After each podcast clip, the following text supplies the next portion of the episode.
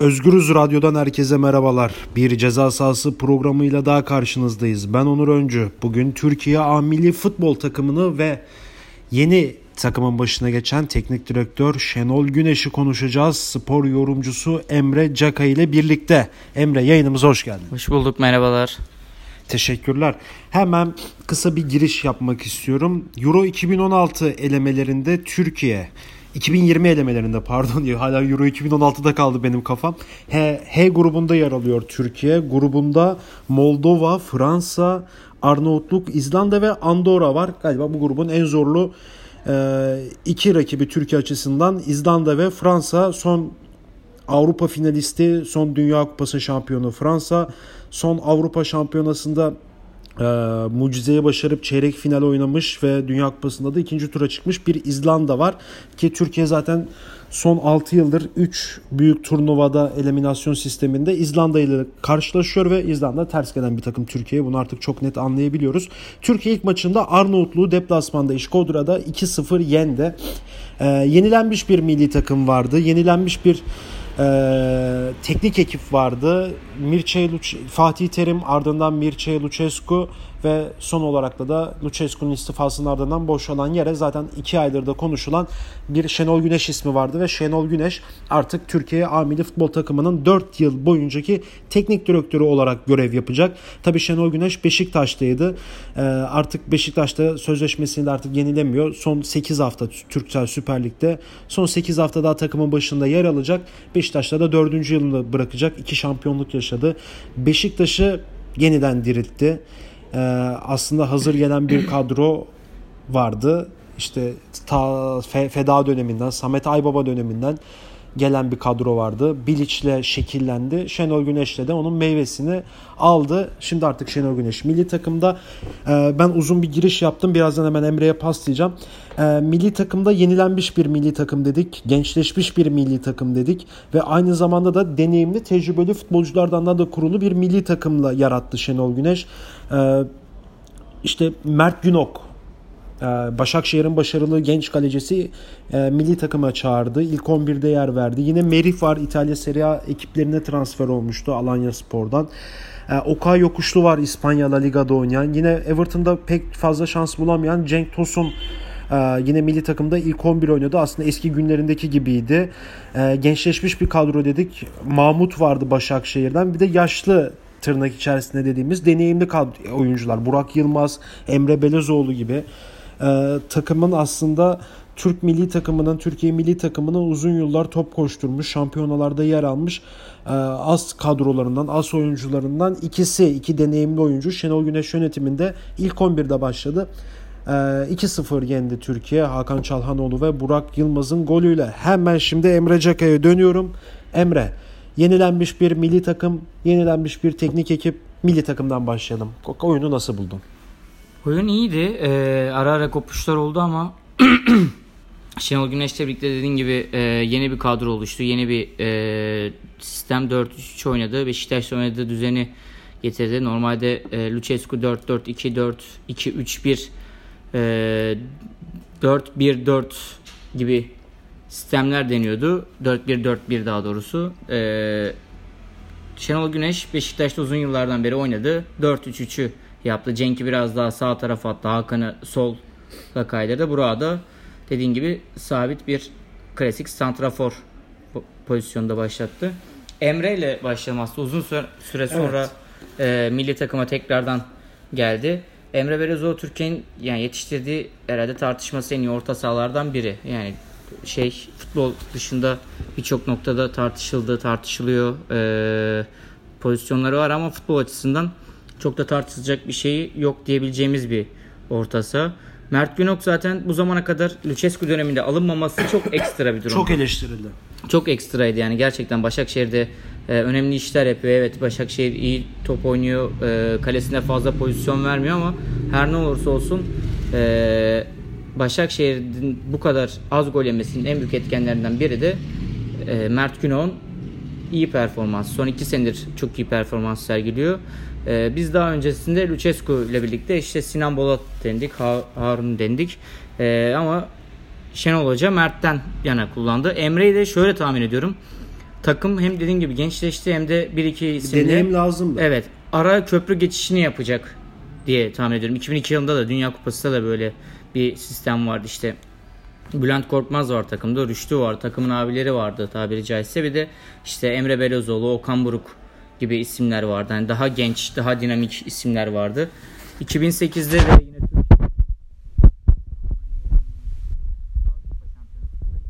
vardı işte stoperde Tadus Kale'de Rüştü vardı. Yani Rüştü ile Volkan birlikte oynuyordu. Ee, Forvet'te Semih vardı. Yine orta sahada Tuncay Arda varken yine bir, gençti o zaman. Yine bir evet eski kadro diyebileceğimiz yani 2000'leri 2002'leri görmüş. İşte Alpay, e, Emre Belözoğlu gibi daha böyle üst jenerasyon, üst yaş isimler bulunuyordu ya da Sabri gibi isimler bulunuyordu. Şenol Güneş zaten en çok yani en başarılı olduğu şeylerden biri herhalde genç kuşağı e, yetiştirmesi diyebiliriz. İşte Trabzon'dayken Burak Yılmaz'ı başka bir seviyeye çıkarttı. Selçuk İnan'ı başka bir seviyeye çıkarttı. E, Onur öyle, kaleci Tolga öyle. E, şimdi Beşiktaş'ta iki tane, üç tane isim koymaya başarıyor son, iki senedir, üç sezondur. E, ama bir taraftan da Kuarejma'yı da Atiba'yı da muhakkak kadro içerisinde değerlendirebiliyor. Peki bu sistem sence tutar mı? Mesela ya sistemden dizi dişten değil de bu işte bir anda gençler aşırı genç. Mesela Merih Demiral var. Yani 21 yaşında. Onun dışında Mert Günok var genç. Ee, ondan sonra kim var? Kaan işte var. Kaan var Düsseldorf'ta oynuyor. Ee, yine baktığımız zaman başka işte Ozan Kabak var. Şu an yani bu son maçta yedekti ama işte başka şu an ilk 11'e baktığımızda yine Okay var. Okay da kaç yaşında? Okay da e, da 25, 25 26 diye 25 hatırlıyorum. 24 25 yaşında 94'lü. E, ama tabii bir yandan da işte Burak işte Emre gibi 33 35 36 yaş var. Yine Gönül var. Hakan Çalhanoğlu var. İşte yine 30'a yakınlaştı. E, Gökhan Gönül var. Sence bu sistem tutacak mı bu milli takımda? Yani Yoksa bu bir iş kurtarma işi mi? Asıl sistem bu değil mi? Şimdi aslında bu bir geçiş süreci. Yani büyük ihtimalle e, Emre'nin ardından daha ilerleyen dönemlerde işte Dorukan Beşiktaş'ta pat, yani parlayan yıldızı parlayan Hemen Dorukan. milli takımı aldı Şenol. Evet, Dorukan geçecektir. Örnek veriyorum işte e, sağ bekte başka bir isim olacaktır ya da Kaan'ı sağa kaydırıp Çağlar oraya monte edilebilir. Ozan Kabak monte edilebilir. E, bu bir geçiş süreci. Aslında e, Türkiye Lucescu döneminde e, bildiğin gibi bir ikinci gruba düşmek zorunda kaldı. Kötü geçen bir turnuva hazırlığı yani turnuva sezonunda. Şimdi ikinci grupta e, bir geçiş yapması lazım. Bu asıl hedeflediği kadro olduğunu çok düşünmüyorum Şenol Güneş'in ama elindeki var olan kadrolar üzerinde de en e, günü kurtaracak kadro diyebiliriz. Yani işte Emre Belözoğlu'nun her zaman bir standartı vardır. Yani Emre Belözoğlu koyduğun zaman Oynar. 3 aşağı 5 yukarı ne oynayacağını biliyorsun. Hani duran top atma özelliği var. İşte takımı diri tutar. Takımı yönlendirir. E, geçişlerini çok iyi yapar. Yani topla birlikte orta sahadan geçişlerini zaten en iyilerden biri bu e, Türkiye'deki isimler arasında. İşte Okay keza öyle İspanya'ya gitti. Fizik kalitesi yüksek. Mahmut Celta Vigo'da dipnot özür diliyorum. Celta. Vigo'da ayın futbolcusu Evet. seçildi. Evet. Ee, fizik olarak da yetenek olarak da teknik olarak da oldukça başarılı. Mahmut da zaten Emre uzun süredir yan yana oynuyor. Ee, Gökhan Gönül zaten herhalde Türkiye'nin son 10 yılda 20 yılda yetiştirdiği en iyi sağ beklerden biri. Bir sol bek de Türkiye monte ederse ama her zaman konuştuğumuz şey var ya işte Hasan Ali her ne olursa Muhteşem olsun. sol ayak Hasan. Evet yani Türkiye'deki şu an en iyi sol beklerden biri. Yani sol Yani bek ne, ne, dünyada yapa- ne yaparsan yap cenazene Hasan Ali gelir gibi bir şey. Yani. Aynen öyle yani şu an bir de şöyle bir şey var dünyada sol bek yetişmiyor aslında. Türkiye'de zaten işte Ergün Pembe, Hakan Ünsal, Ümit Özat, Ümit Özat da tam sol bek denilemez de. Ondan sonra zaten bir yerli sol bek sorunu vardı Türkiye'nin her zaman. İşte bir beklediğimiz e, Mahmut vardı yerli Carlos diye adlandırdığımız o, o da olmadı. E, Forvet hattında zaten e, Burak'la Cenk herhalde yani özellikle Burak son 7-8 yıla damga vurmuş. İşte e, Hakan Şükür'den sonra en net forvetlerden diyebileceğimiz yani bitiricilik olarak. E, Cenk de yine Beşiktaş'ta yani Şenol Güneş'le birlikte yaşadı. Şimdi Everton'a gitti. Everton'a dediğim gibi yedek kalsa da Cenk'in şöyle bir özelliği var. E, Beşiktaş'ta yedek kalırken de Semih Şentürk'ü andıran bir profesyonelliği var. Yani hiçbir zaman oyundan düşmüyor. Hazırlığını yapıyor, itmanını yapıyor. Çok çalışan Ee, bir futbolcu. Evet, ya. çok çalışkan bir futbolcu. Bir de bütün bir forvet. Yani biz onu Antep'teyken izlerken ben şeye benzetiyordum böyle biraz tabii uçuk bir şey de Şevşenko'ya. Şey olarak ama hani koşu tarzı, işte ayağı var, kafası var. Ya yeteneği var. Ayak üstü içini çok iyi kullanabiliyor. Beşiktaş'ta böyle çok güzel golleri vardı. Türkiye'nin takımı ee, zaten Hakan Çalhanoğlu'nu işte hem Almanya'dan hem Milan'dan tanıyoruz. En büyük avantajı hani kendisine sorsam büyük ihtimal o da öyle söyleyecektir. Duran toplar. Ama Hakan bir artı koyduğu şey var. Son 2 sezondur 3 sezondur Milan'a gittiğinden beri biraz daha kanatlar açılabilen bir orta saha olmayı başardı. Yani önceden klasik AMC dediğimiz işte forvet arkası sistemden e, kanatlarda açılabilen bir orta saha oldu Hakan. Onun da öz, yani nedenlerinden biri aslında Türk dünyada forvet arkası sistemi kalmadı. Yani işte son varisi belki de Mesut Özil'dir. Mesut da hatta artık şimdi Arsenal'de sola kayık oynuyor. İşte Türkiye'de bir Alex vardı. O da bitti. Yani Alex de artık futbolu Yani bıraktı. artık 10 numara dediğimiz o Mesela forvet arkası gitti. Alex'ler, evet Mesut Özil'ler ya da eski Hakan'ın oynadığı pozisyon diyebileceğimiz forvet arkası pozisyon bir de daha kompakt bir oyun olmak zorunda olduğu için futbol e, bütün oynanması gerekli olduğu için hani 10 numara bir oyuncuya vereyim forvet arkası da serbest dolaşsın. İşte Sergen gibi hani çok koşmasına gerek yok ama sol ayağını aldığı zaman da fiş çeksin diyebileceğin bir pozisyon kalmadı. Artık herkesin mücadele etmesi gerekiyor. Herkesin koşması gerekiyor. Herkesin ikili mücadele alması gerekiyor. O yüzden Hakan da biraz sola kaydı. Milan'dayken oldu bu Gattuso ile birlikte. Bizim için de iyi oldu aslında. Gattuso'dan bayağı fırça yiyordu ama. Yani Gattuso'nun fırça kaymadığı bir tane insan yoktur herhalde. Yani ben şeyi hatırlıyorum. Yani tür, Ee, tribüne Gravesen- dahil olmak üzere. Tabii Gravesen'i hatırlıyorum. Gravesen'le birlikte yan yana oynarken yani birbirlerini boğazlayacaklardı az kalsın. Teknik direktörünü de tokatlamıştı yani Tabii. Gattuso. Yani öyle özellikleri Yani var. buradan dinleyicilere iletelim ya Hakan Çalhanoğlu böyle bir ortamda böyle bir teknik direktörün Yetişmeye aslında çalışıyor. aynen yetişmeye çalışıyor ama tabii ki de Gattuso'nun tekniğine, futbol bilgisine, zekasına kesinlikle herkes kefildir. O da ayrı bir şey. İzlanda'ya gelelim istersen yavaştan. Oralara gelmeden, oralara Tamam. aslında programın sonuna doğru ufak bir değinmek istiyorum ben. Ben biraz böyle milli takımı analiz etme. Yani bu yeni bir milli takım, yeni bir teknik direktör. Ee, ve şu an ve bundan sonra neler olacakları biraz şey yapalım. Daha sonra aslında bu İzlanda, Fransa'ya da bir değinelim mutlaka. Tamamdır. Çünkü Türkiye'nin grubunda yer alıyor. Çünkü bu program biraz böyle Türkiye özeli, milli takım özeli, Şenol Güneş özeli bir program. Peki e, buradan tamam milli takımda böyle bir e, şey var, kadro. E, o yedek oyunculara bakmak gerekirse işte genç bir kadro işte Dorukan'dır ilk, de, ilk defa galiba milli takıma çağrıldı Evet, ilk. değil mi? Yanlış hatırlamıyorsam. Ee, yine işte Ozan Kabak var, Yusuf Yazıcı var. Yani bu takım 2020'ye giderse eğer Emre o zaman büyük ihtimal galiba Emre Belözoğlu olmayacak. Öyle görüyorum. Yani artık 38 yaşında bilmiyorum ama 2 yıl sonrası yani oynar mı bilmiyorum. Oynamaz büyük bir ihtimal artık seneye bırakır gibime geliyor benim ama e, bu takım sana ümit veriyor mu? Ya bu takım Şenol Güneş'te bu takım. Evet ümit veriyor çünkü işte yedeklerde gördüğümüz isimler zaten önümüzde yazılı. Yusuf Yazıcı var. Ee, hani iki dönemdir transferi konuşuluyor. İngiltere transferi konuşuluyor. Mesut Özil Abdülkadirler var Trabzon'da. Tabii. Şu an sakatlıktan az önce dolayı. konuştuğumuz hani e, işte Mesut Özil sohbetin ardından aklıma geldi. Yusuf Yazıcı'yı izlediğini ve Türkiye'de en beğendiği oyunculardan biri olduğunu söylüyor. Gerçekten çok yetenekli. Ozan Kabak var. Almanya'ya gitti. Stuttgart'ta fırsat buluyor, oynuyor. Real'de Emre var. alınıyordu ya. Çağlar Zidane var. çağırmış. Tabii. Emre var, Çağlar var. Zidane de öyle özellikleri vardır bu arada. Varan'ı telefonla arayarak çağırıyor. O da enteresan. On- 19 yaşındayken Varan'ı arıyor. Diyor ki işte böyle böyle ben Zidane'ım. Hadi işte sana ihtiyacımız var falan bir kadro oluşumu. Varan da diyor ki ya sınavlarıma çalışmam lazım falan diye e, kapatıyor. Zidane tekrar arıyor. Diyor ki ya ciddiyim gel. Öyle bir iletişim var yani tabii. Çok özür diliyorum. Böyle kısa bir parantez, kısa bir değinme. Ozan Kabak yani şu an Stuttgart'ta işte Real'li Zidane'da anılıyor falan. İki gol de attı zaten iki Evet. hafta önce. Bayağı güzeldi. Böyle açılıyor gidiyor. Forvet gibi de oynadığı pozisyonlar da oluyor. Kısaca hemen Ozan'ı ileride görebiliyor musun Real gibi bir yerde? Herhangi gibi olur mu Ozan? Görmemek çok zor çünkü Ozan'ın hani Galatasaray'da oynamaya başladığında bir sene öncesi yani Galatasaray'dan bir alt yani alt ligde yani daha doğrusu altyapıdayken bir fotoğrafı var. İşte 40 kilo 50 kilo bir genç. Bir sezon sonra kendisi fiziğine oturmuş işte kilo olarak 60-70'lere gelmiş. Bacakları gelişmiş, kolları gelişmiş, omuzu gelişmiş bir Çok oyuncu gelişiyor. haline dönüştü.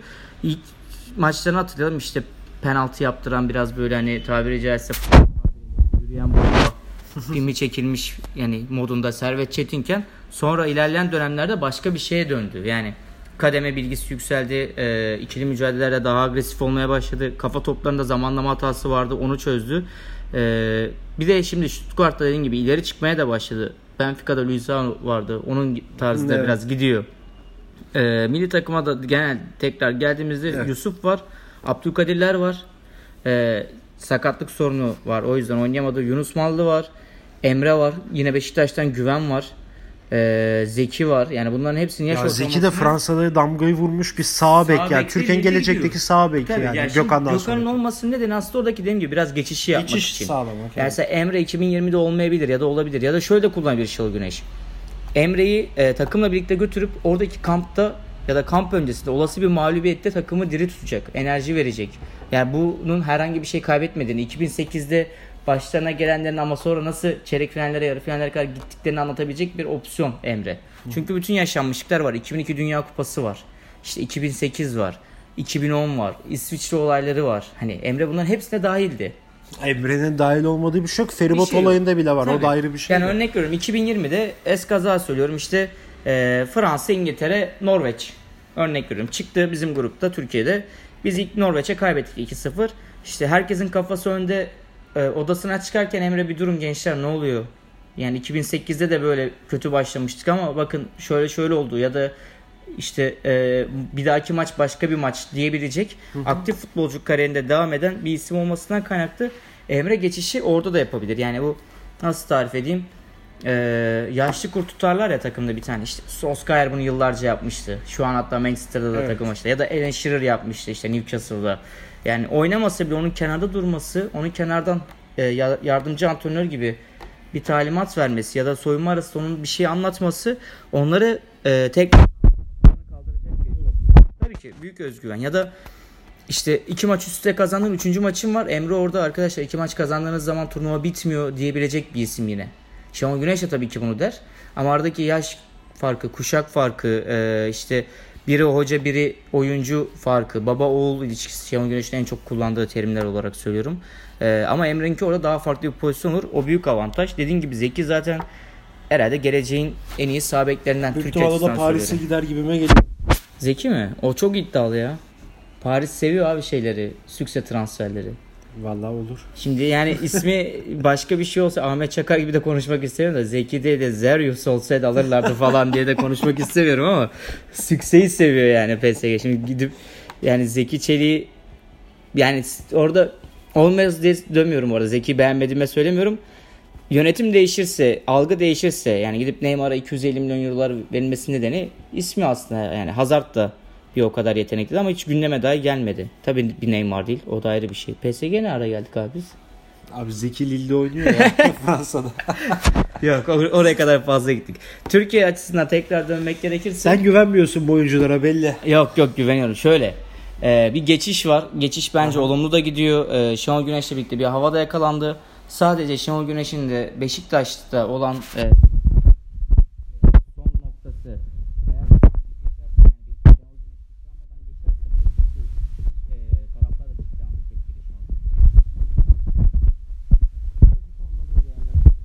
Orayı az geçerse, eee, tamamen moral ve motivasyonu burada olursa herhangi bir sorun yaşayacağını milli takımın düşünmüyorum. Tam tersine eee ivme yakalar.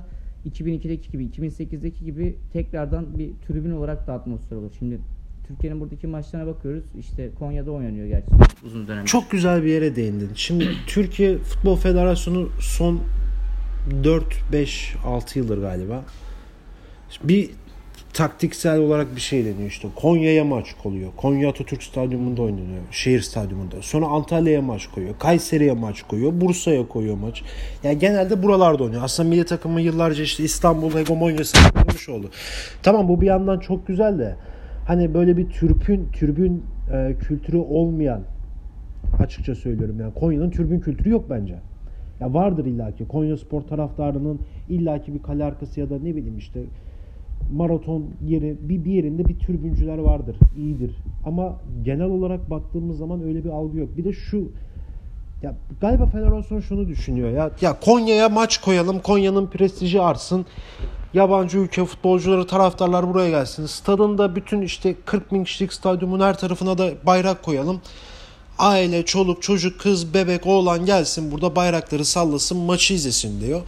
E, Türkiye'de yani aslında türbünün ihtiyacı yani takımın ihtiyacı olan bir taraftar desteğidir. Yani ben biraz böyle keskin bakıyorum mevzuya. Yani türbüne gidip 12. Aynen 12. eleman muhabbetine türbünün olması gerekiyor. Onda türbün kültürü olan yerlerde olması gerekiyor. Yani Konya'ya illaki yap. Hazırlık maçı koy.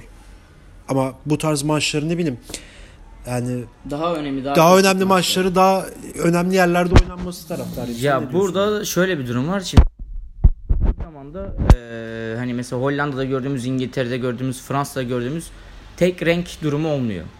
Bu gereklilik mi ya da tek renk, tek bayrak ya da tek forma olması gerekir mi, gereksiz mi? Bu da bence gereksiz. Heh. Şimdi burada şöyle bir problem var. Bence gereksiz o yüzden hani böyle bir şey oluyor. İşte Fener taraftarı geliyor, Galatasaray taraftarı geliyor, Beşiktaş taraftarı geliyor. Evet daha yüksek bir motivasyon, daha yüksek bir e, tribün bilgisi. Örnek veriyorum hakemin verdiği hatalı bir kararda ses hemen çıkabiliyor. Ama işte Konya'da, Antalya'da dediğin gibi biraz daha toplama bir tribün olduğu için hakem hatalı karar veriyor. Bunun kimse farkında değil. Çünkü futbolu da aslında direkt e, takip eden bir durum olmayan çizgisi oluyor. Orada federasyon yapmak istediği şey az önce dediğimiz nokta tek bayrak olsun, e, tek dil olsun, tek renk olsun.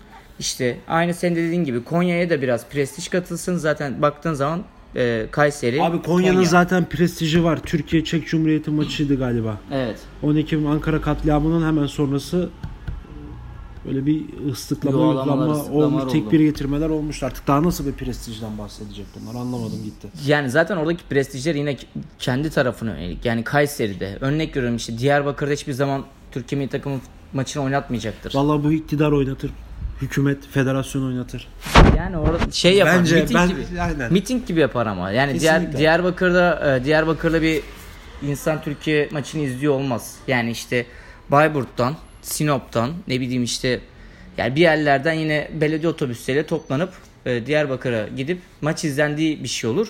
Yani yine aslında kent yani iller, ilçeler Türkiye'leşmiş ve Türkiye'yi destekleyen bir pozisyonda olmaz. Aslında bunun nedenleri de belli zaten. Onu büyük ihtimalle başka bir programda uzun uzun Aynen ben şimdi benim bu aslında bu ince bir spoiler verdik de bu da ceza sahasının ileriki bölümlerinde aslında bir Başakşehir taraftarıyla yapmak istediğimiz bir yayın vardı. E, Onun da olduğu. Ondan sonra yine bu Türkiye'deki stadyum mevzularını konuşacağımız e, bir program daha olacak ama şimdi değil. Aynen şimdi bu ufak bir girdik çıktık. Hemen e, programımızın da yavaş yavaş sonlarına geliyoruz aslında. Son 5-6 dakikamız var. Buradan bir Şenol Güneş'e yine bir değinelim kısaca. Sonra gruba geçelim. Şimdi Şenol Güneş Beşiktaş'tan gidiyor. E, Başarılı olacağına biz inanıyoruz Türkiye milli takımında. E, Ama bu süreç biraz sancılı oldu. Yani taraftar tarafından, Beşiktaş taraftarı tarafından böyle bir istenmeyen adam muamelesi gördü. Aslında çok kötü bir muamele o. Yani her Beşiktaş taraftarı bunu böyle düşünmüyor ama tribünde en ufak bir olumsuzlukta hemen bir Şenol Güneş istifa sloganları çıktı Ee, bayağı bir Şenol Güneş'i de sinirlendirdi. Şenol Güneş'in bu kafayla aslında milli takıma geliyor. Kafasını tam boşalttığı zaman ne oldu? tam boşalttığı zaman çok daha iyi olur. Yani işte tam onu söyledim az önce. Şimdi bu hafta sonra mesela örnek veriyorum maç var.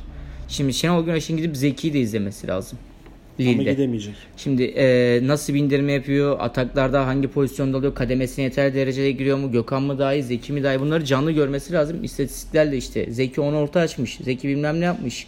Bu kıstas değil. Yani basketbolda özellikle çok fazla vardır yani. E, skor üretmedi ama e, sahaya büyük işler koydu. Şimdi skor üretmediyse, rebound almadıysa sahaya nasıl bir iş koyabilir? Yardım savunmasıyla koyabilir. İyi bir perdeden çıkmış olabilir. İyi bir perdeye gelmiş olabilir. İşte gibi gibi gibi sayabileceğimiz çok fazla şey var. Şimdi Zeki'de de aynı durum ya da diğer oyuncularda da aynı durum. Şenol Güneş'in muhakkak zaten oyuncuları izlemesi lazım. E şimdi bunu izleyemediğin zaman kafan hem Beşiktaş'ta hem bir taraftan Beşiktaş tribünlerinin e, protestolarında hem milli takımda hem Fikret Orman'la yaşadığın son dönemdeki süreç gibi sıkıntılar olduğu vakit buraya net olarak giremez. Kafası boşaldığı zaman çok daha başka bir Şenol Güneş izleyebiliriz. Bu da ne zaman? 8 hafta sonra. Nedenlerinden biri de aslında e, biraz Şenol Güneş açıkçası. Yani ben öyle düşünüyorum.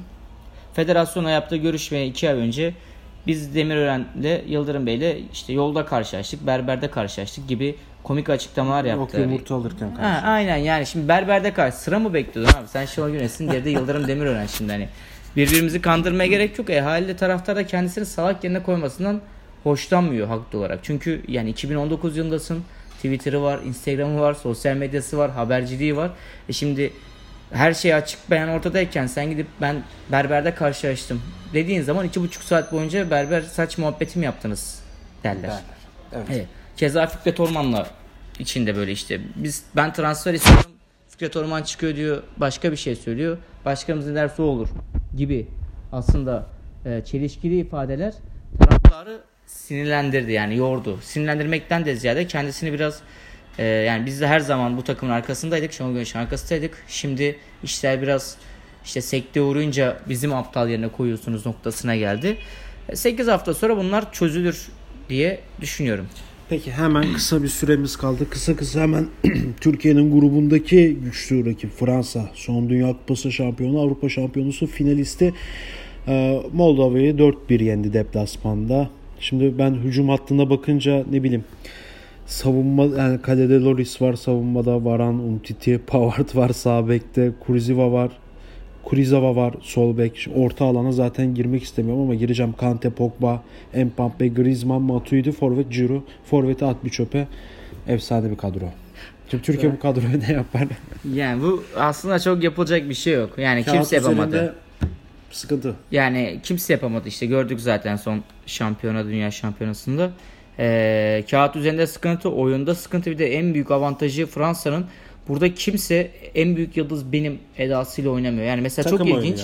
Ee, evet çok ilginç hani Fransa milli takımını izlerken bir tek ben beğenmiştim herhalde Giroud'u. Bu arada Giroud'u ben de dediğim gibi hiç sevmem de. Fransa milli takımındayken Giroud'un insanlar ağzına bakıyor. Yani o, o az önce bahsettiğimiz yani takımın bir tane büyüğü noktasında orada biraz Giroud devreye giriyor. Ee, hiç gol atamadı şeyde turnuvada. Ama şöyle bir şey inanılmaz alan boşaltıyordu. Savunmayı inanılmaz götürüyordu. Yalancı koşuları çok iyiydi. Zaten Griezmann, Mbappe başka bir seviye. Kante, Pogba tartışılmıyor. Pogba özellikle Solskjaer'den sonra son 8-10 haftadır inanılmaz oynuyor. Gol ve asist olarak çok büyük ivme yakaladı. Varane Umtiti, Barcelona, Real. Pavard'ın zaten hala golüyle hatırlıyoruz herhalde. Tsubasa golüyle Dünya Kupası'ndaki. Kurzawa yine e, PSG'de. Loris e, ortalama bir kaleci ama şöyle bir şey ihtiyaçları kalmıyor Tottenham'da. E, Fransa'nın zaten bu turnuvada da aslında favorisi bir taraftan. Çünkü çok genç bir kadrolar ve en büyük avantajları Griezmann gibi hem süper yıldız hem süper yetenek hem de bu kadar mütevazi bir isim. Evet. Yani çok Türkiye'nin yüksek. işi zor. Hemen İzlanda'ya geçelim. Andorra'yı onlar da deplasmanda 2-0 yendi. Ee, yine oturmuş bir kadroları var İzlanda'nın. Aslında Euro 2016'dan gördüğümüz bir kadro. İşte Sigurdssonlu, İki tane. Sigurdsson, Evet iki vardı. tane var. Aynen. Ne diyeceksin? Yani İzlanda son hani hep yani Dünya Kupası da Avrupa Şampiyonası da uzun uzun zaten konuşuldu yazıldı. 20 yıldır bu kadroyu hazırlıyorlar. 20 yıldır altyapıları, e, çalışmaları işte bu turnuvalara yönelik ve bunu da başardılar. Çok da iyi başardılar. Ee, yani hiçbir zaman bir şımarıklıkla yapmadılar ya da işte hiçbir zaman kaybedeceğiz edasıyla da çıkmadılar. Ama dediğim gibi 10 yıldır buna hazırlanıyor. Şenol Güneş ve milli takımdan uzun uzun konuşurken aslında en büyük e, hedefimiz İzlanda olmalı. Yani nasıl hazırlandılar? O kadar küçük bir nüfustan bu kadar yani 22 tane tam standartında oynayabilen birbirini iyi tanıyan futbolcuyu nasıl oluşturdular? Ve o tribünler nasıl oluyor da o kadar hepsi aynı anda hu diye sesi çıkartabiliyor. Yani biraz? Orada altyapıya çok gitmemiz şey. Konyalı taraftarlar da onu çıkartmaya başlamıştı Türkiye'nin bir maçında. Abi bize AO diye çıkartan da var, U diye çıkartan da var, Allah o Evet. diye çıkartan da var. Doğru, biraz doğru. şeyler karışıyor, hatlar Tamam. karışıyor. Peki Emre Caka çok teşekkür ederim yayınımıza katıldığın Ben için. teşekkür ederim. Evet ceza sahası programının dördüncü bölümünün sonuna geldik. Ee, Türkiye A Milli Futbol takımını ve yeni teknik direktörü Şenol Güneş'i konuştuk. Spor yorumcusu Emre Caka ile birlikte Ee, artık yeni bir Türkiye, yeni bir Türkiye Futbol A Milli takımı var. Gençleşmiş bir kadro, bir o kadar da deneyimli bir kadro. İlk maçı Arnavutluk'taydı. Arnavutluğu deplasmanda İşkodra'da 2-0 yendi. Ee, hem bunu konuştuk hem kadroyu konuştuk, hem grubu konuştuk, hem Şenol Güneş'i konuştuk Emre Caka'yla. Başka bir ceza sahası programında görüşmek dileğiyle şimdilik hoşçakalın.